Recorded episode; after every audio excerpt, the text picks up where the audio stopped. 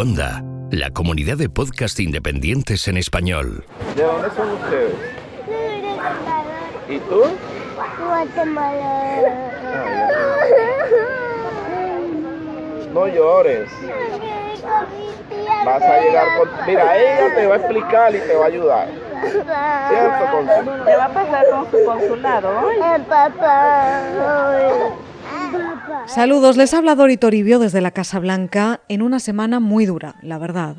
En el momento en el que estamos grabando este podcast, hay en Estados Unidos unos 2.000 niños inmigrantes separados de sus padres después de entrar ilegalmente por la frontera sur del país.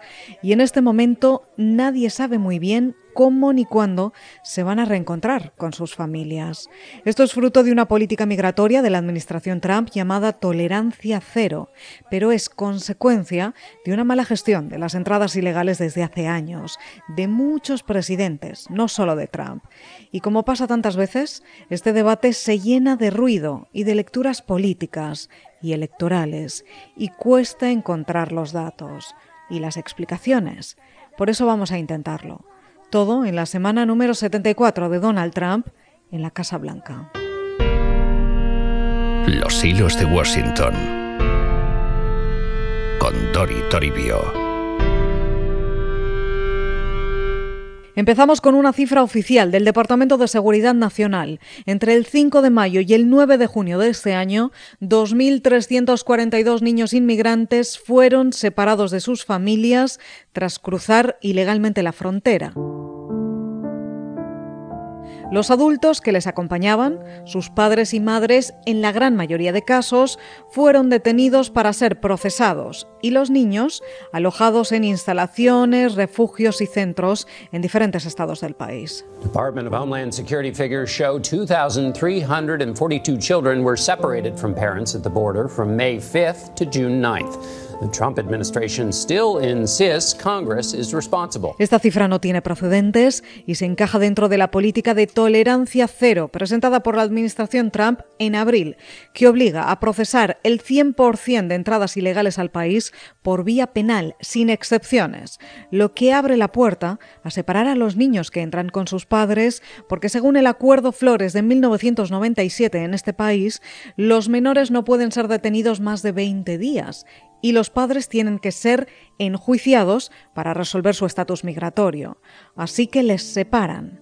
El gobierno de Trump aseguró que esto hay que hacerlo porque es la ley y para proteger a los niños, decía la secretaria de Seguridad Nacional Nielsen en un tenso encuentro con la prensa. The vast majority, vast, vast majority of children who are in the care of HHS right now, 10,000 of the 12,000, were sent here alone by their parents.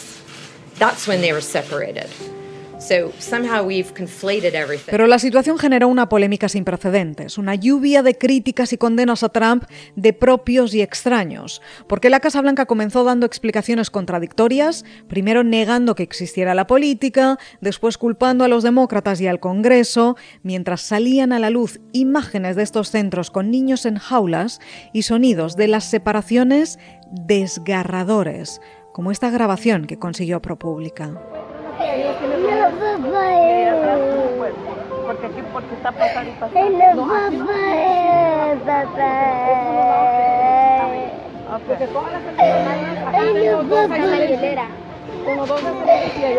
No, papá.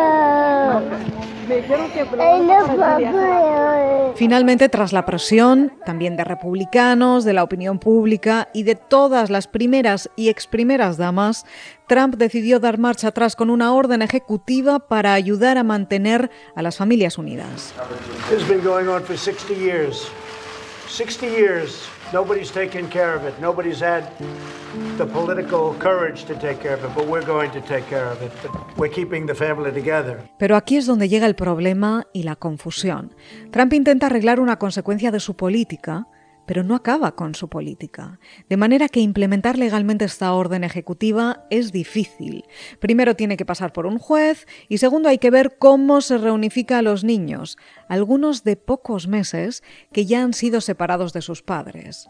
Mientras hay muchas voces que insisten en que esto ya lo han hecho otros presidentes y que jaulas ha habido antes, desde la gran crisis de entradas de niños no acompañados, desde Honduras, El Salvador y Guatemala de 2014.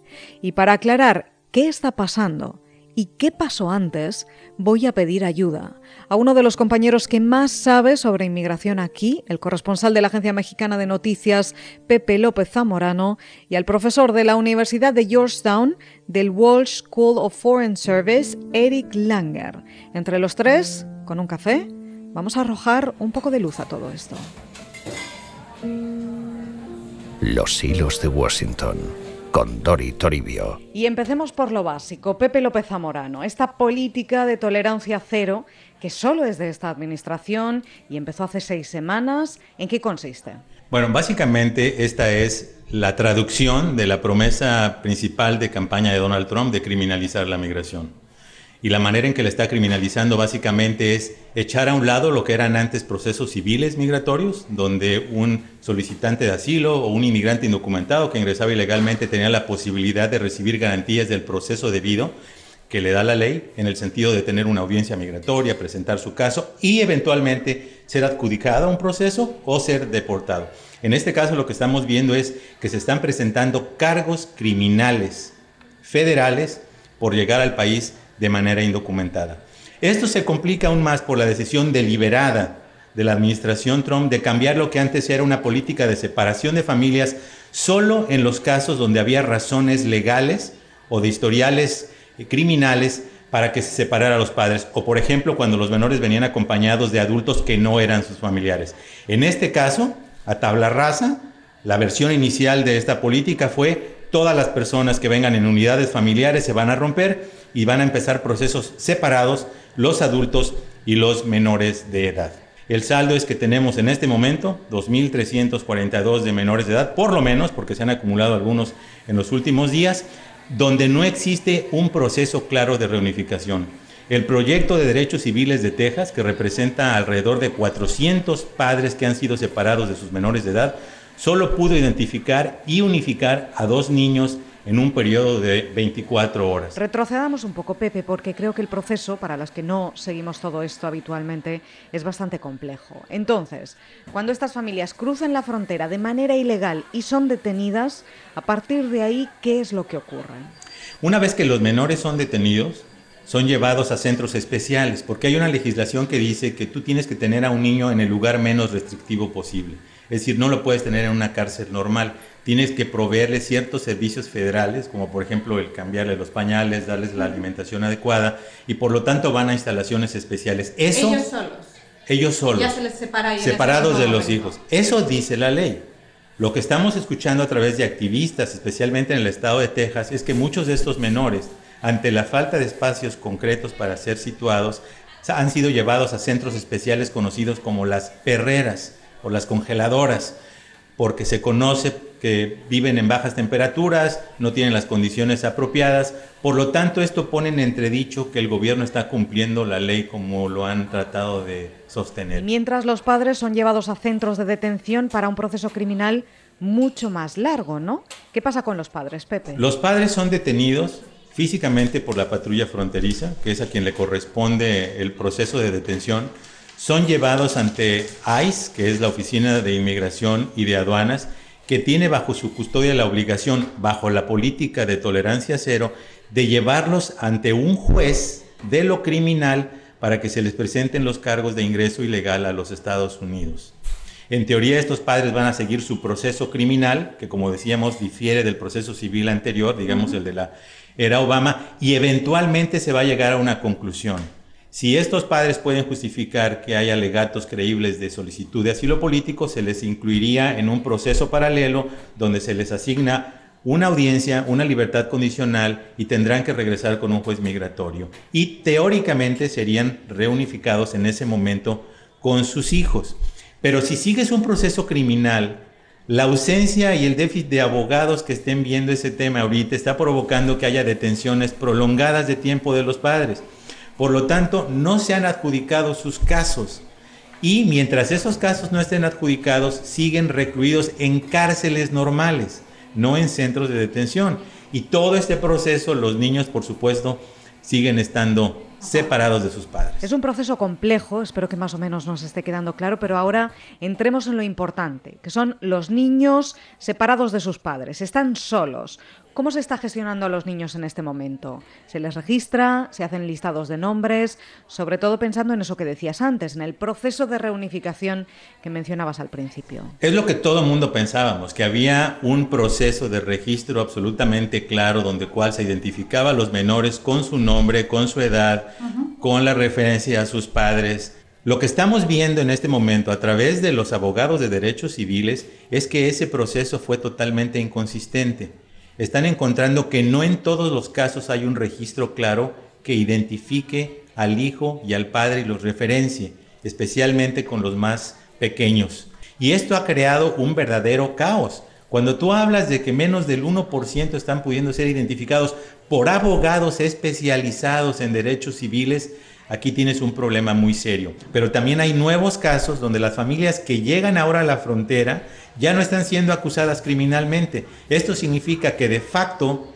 la política de tolerancia cero está desapareciendo porque la administración Trump no tiene los recursos para implementarla. Por lo tanto, en los hechos estamos regresando a la política que querían unificar, que era la política de catch and release, de detención y liberación.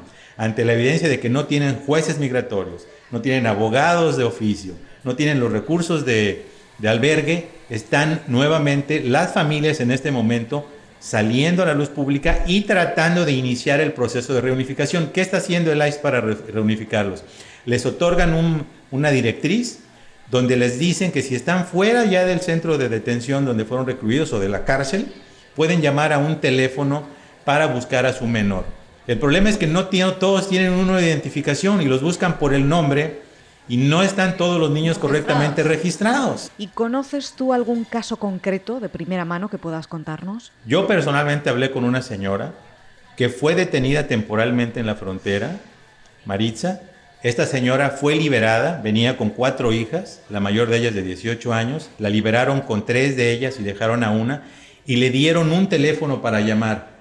En términos prácticos, esa, señora había hecho decenas de llamadas al lugar donde presuntamente tenían el registro de la hija, nunca le dieron información de la menor, por lo menos hasta que yo hablé con ella, y por el contrario, los oficiales de migración se burlaron de ella diciéndole que eso no era un hotel, que no le iban a tomar recados. Si los abogados que están dentro de Estados Unidos, dentro de los centros de reclusión, que conocen los detalles legales, no pueden identificar a los menores, hay que preguntarse cómo lo van a hacer padres de familia sin recursos, muchas veces sin educación formal, desde su país de origen. ¿Y cómo están los niños, Pepe? Porque el problema es que la prensa no tenemos mucho acceso a estos centros y el problema es también que la administración no nos cuenta mucho. El problema aquí es que estás lidiando con vidas de menores de edad que irremediablemente van a quedar traumatizados por la experiencia. Aquí hay una obligación no solamente moral, de reunificarlos, sino creo que debe haber una responsabilidad legal de parte de la administración Trump de dar algún tipo de apoyo o asesoría a estos menores de edad que van a quedar verdaderamente traumatizados. Hablaba con un psicólogo ayer y me decía que estos niños van a enfrentar para el resto de sus vidas probablemente síntomas de estrés postraumático, porque la separación de los padres a esa temprana edad deja una huella imborrable en estos menores. Y entremos ahí, en la diferencia exacta entre las administraciones. ¿Qué pasaba cuando los inmigrantes, en este caso las unidades familiares, cruzaban ilegalmente la frontera durante la administración Obama? Hay algunas similitudes por cuanto a que, por ejemplo, los menores no acompañados, es decir, que vienen con personas, eh, con adultos que no son miembros de su familia, siempre han sido separados y eso no ha variado. Pero en el caso de que llegaran unidades familiares, ¿cómo se hacía? ¿Se separaban también con Obama? En el caso de las unidades familiares el proceso era distinto, porque sí había separación de familiares cuando había razones para entender que el niño podía ser objeto de abuso por parte de sus padres o sus padres tenían antecedentes criminales. Sin embargo, el resto y la abrumadora mayoría de los casos eran procesos civiles no había una acusación criminal contra el jefe de la familia y por lo tanto entraban en un proceso a través del cual de inmediato eran reunificados con los menores de edad, se les daba una cita ante un juez migratorio y se les daba una audiencia en periodo posterior. La razón por la que inicia esta política es porque la mayoría de esas personas que entraron por el proceso civil estaban con su familia integrados y les daban la cita migratoria, no regresaban a esa cita migratoria. La diferencia, creo yo, tiene que ver también con el discurso político. La realidad es que en este momento el discurso político de Trump le ha dado una ofensa adicional. Y voy a terminar pidiéndote tu opinión más personal, Pepe. ¿Crees que puede pasar que haya niños, entre esos 2.000 niños, que es la cifra oficial que tenemos, que no vuelvan a ser reunificados con sus padres? No, yo creo que ese es un desenlace absolutamente inaceptable. Yo creo que no deberemos ni siquiera considerar esa posibilidad. No hay ninguna razón lógica por la cual no se puedan hacer todos los esfuerzos para reunificar a las familias. Así sea que los tengas que reunir en un gimnasio físicamente, así que tengas que hacer pruebas genéticas a todos y cada uno de los 2.342 menores de edad para empatarlos con sus padres. Yo creo que no podemos empezar a hablar de la posibilidad o de campos de internamiento indefinidos o de separaciones permanentes. Hay una obligación fundamental del Estado de Estados Unidos por hacer todo lo posible y lograr que estos niños sean reunificados. Pepe se emociona en esta parte con esta obligación moral y quiero introducir aquí también al profesor de Georgetown, a Eric Langer, porque usted conoce bien Centroamérica y voy a recordar aquí que el presidente Trump ha recortado el presupuesto del Departamento de Estado para la ayuda exterior, a diferencia de Obama. Y sin ayuda a Guatemala, Honduras y El Salvador, ¿se puede solucionar este problema? No, más bien es mucho más barato dar más ayuda externa para que se solucione el problema de institucionalidad, ah, de las pandillas, ah, de mejorar la policía, de darles mejores, mejores sueldos, de entrenarlos, todo eso, que, ah, que por ejemplo, como decía Pepe, que, que tengan que hacer una prueba de ADN y tratar de, de, juntar a los padres con los niños. Es mucho más barato, eh, no sé, 10 veces más barato hacer eso. Entonces, otra vez eh, es una política completamente contradictoria, ah, porque en vez de ayudarse, más bien está enredándose aún más y está creando crisis humanitarias que hasta hace poco eh, hubiera sido imposible que Estados Unidos se meta en eso. Bueno, fuera de guerras y todo eso, Irak y, bueno, los contras en Centroamérica, pero eso es otra cosa. Pero digamos, de, esta forma y dentro de Estados Unidos. Y más bien la ayuda externa uh, de USAID y todo eso ha sido esencial para ayudar de alguna forma, especialmente el Triángulo del Norte, que es Guatemala, Honduras uh, y El Salvador para ayudar algo y más bien se debería fomentar aún más Ah, ah, bueno, la ayuda a esos países, a los gobiernos para que vuelva una institucionalidad, que la gente no tenga miedo de, uh, de vida por las pandillas y por los policías también. Ese es el problema en, esos países. Y, eso es mucho más mucho más sensato, mucho más sensible.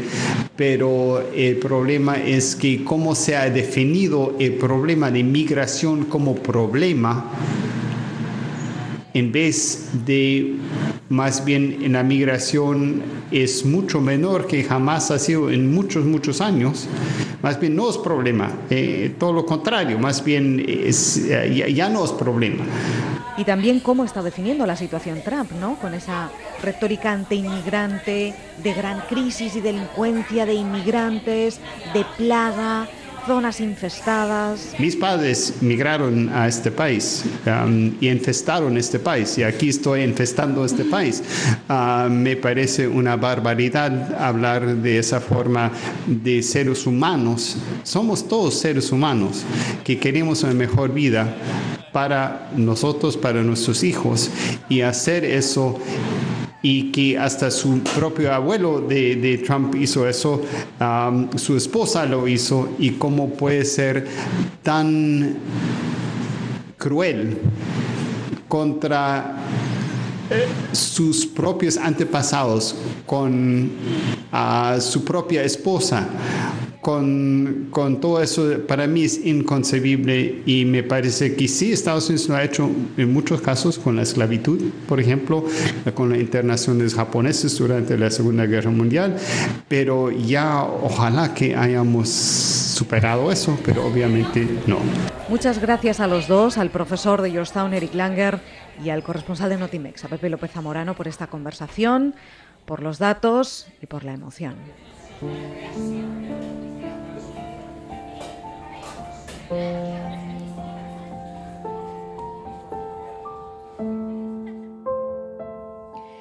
No les voy a mentir, hay ojos emocionados tras esta conversación y muchas preguntas aún por responder que ojalá tengan respuesta y que buscaremos aquí, tras esta semana un poco más serios y con el corazón algo más encogido.